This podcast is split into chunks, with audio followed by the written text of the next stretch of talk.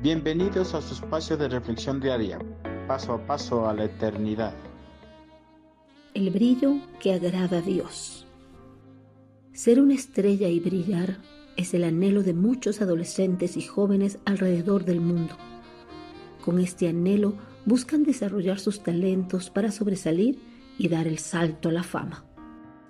Este brillar que anhelan las personas son pasajeras porque el brillo se acaba con el pasar de los años, se acaba el talento cultivado. Pero en las Sagradas Escrituras el profeta Isaías nos habla acerca de un brillo que no es pasajero. Nos habla de un brillo que trasciende a pesar de la muerte de la persona.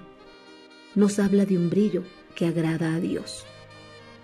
Si ofrecen su pan al hambriento y ayudan a los que sufren, brillarán como luz en la oscuridad, como la luz del mediodía. Isaías 58:10.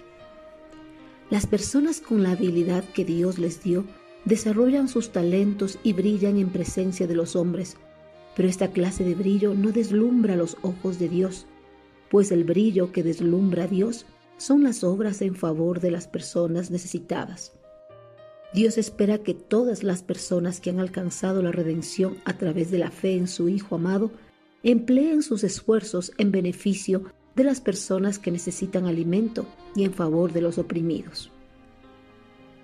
A través de este servicio a los necesitados, los seguidores de Cristo alcanzarán su resplandor y brillarán radiantemente aún en medio de la oscuridad. Este resplandor no será pasajero, como pasa con los talentos y la fama de los hombres. Este resplandor permanecerá para siempre. La bondad y la compasión son grandes luminarias en la oscuridad del mundo egoísta, frío y ambicioso.